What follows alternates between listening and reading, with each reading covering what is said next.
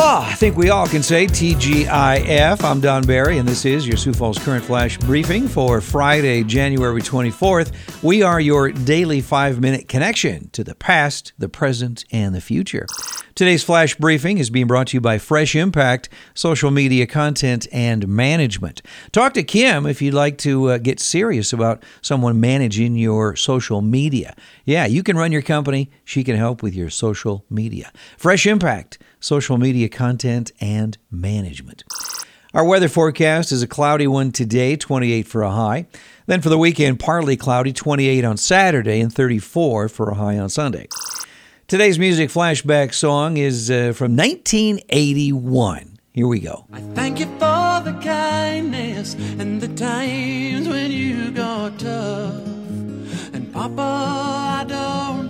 said I love you near enough. I will tell you the song title and the name of the artist at the end of our flash briefing here today. Birthdays for January 24th include actor Ed Helms, he's 46. He played Andy Bernard on The Office. Neil Diamond is 79 today. Gymnast Mary Lou Retton is 52. A couple of other people born on this date uh, Sharon Tate, also uh, John Belushi. It was on this day back in 1989. The serial killer Ted Bundy was electrocuted for murdering a 12 year old girl. Also, on uh, January 24th of 1995, the trial started of O.J. Simpson for the murder of Nicole Brown Simpson and her friend Ronald Goldman.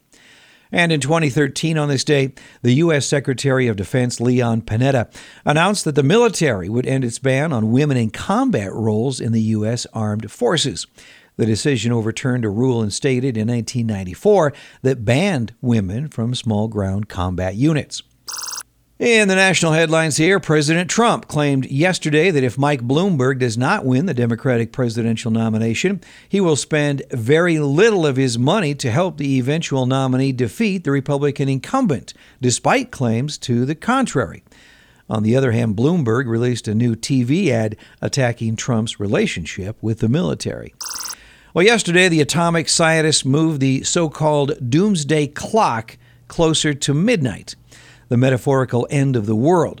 Well, this clock reflects the worsening threats of nuclear weapons and climate change. Scientists moved the clock to 100 seconds until midnight to mark a period when danger is high and the margin of error is low. Well, travelers will no longer be able to bring their peacocks, pigs, iguanas, and other exotic animals on board a plane for emotional support under new federal guidelines. The Department of Transportation announced that it is considering a proposal that would greatly limit the types of emotional support animals allowed to travel in aircraft cabins. A pair of bills concerning the use of drones in South Dakota are making their way through the state legislature and Pierre. One bill has to do with the use of drones in hunting, and the other addresses eavesdropping laws. A new tobacco store will be opening soon in southern Sioux Falls. Roll and Smoke is billing itself as the biggest in South Dakota. It will be in a strip mall near the intersection of 57th and Louise. Today is the last day of the Sioux Falls Farm Show. That will be ending at the uh, Premier Center.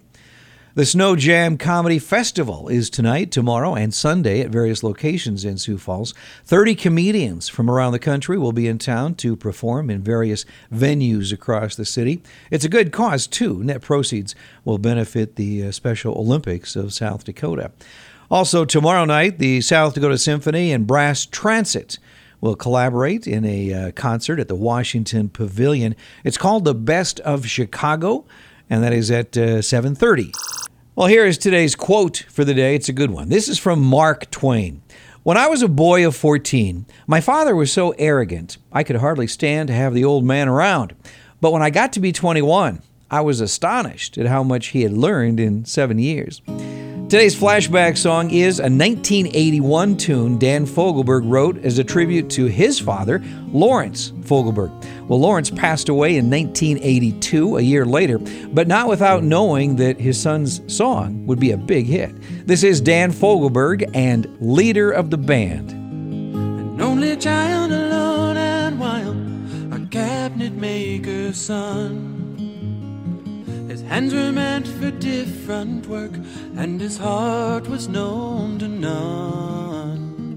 He left his arm and went his lone and solitary way.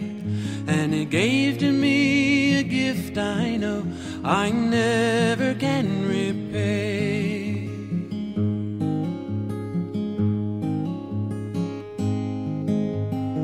A quiet man fate. He tried to be a soldier once, but his music wouldn't wait. He earned his love through discipline, a thundering velvet hand. His gentle means of sculpting souls took me years to understand. The leader of the band is tired and his eyes are growing old. His blood runs through my instrument and his song is in my soul. My life has been a poor attempt to imitate the man. I'm just a living legacy to the leader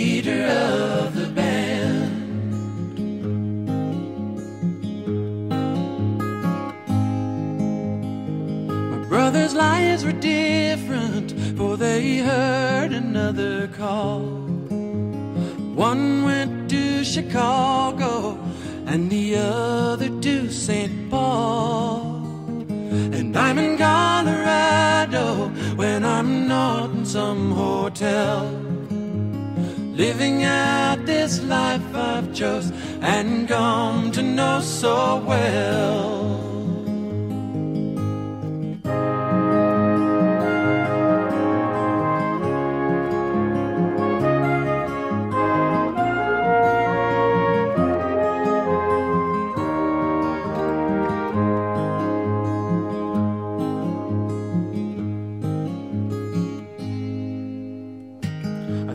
For the music and your stories of the road. I thank you for the freedom when it came my time to go. I thank you for the kindness and the times when you got tough. And Papa, I don't think I said I love you near enough. The leader is tired and his eyes are growing old. But his blood runs through my instrument and his song is in my soul. My life has been a poor attempt to imitate the man. I'm just a living legacy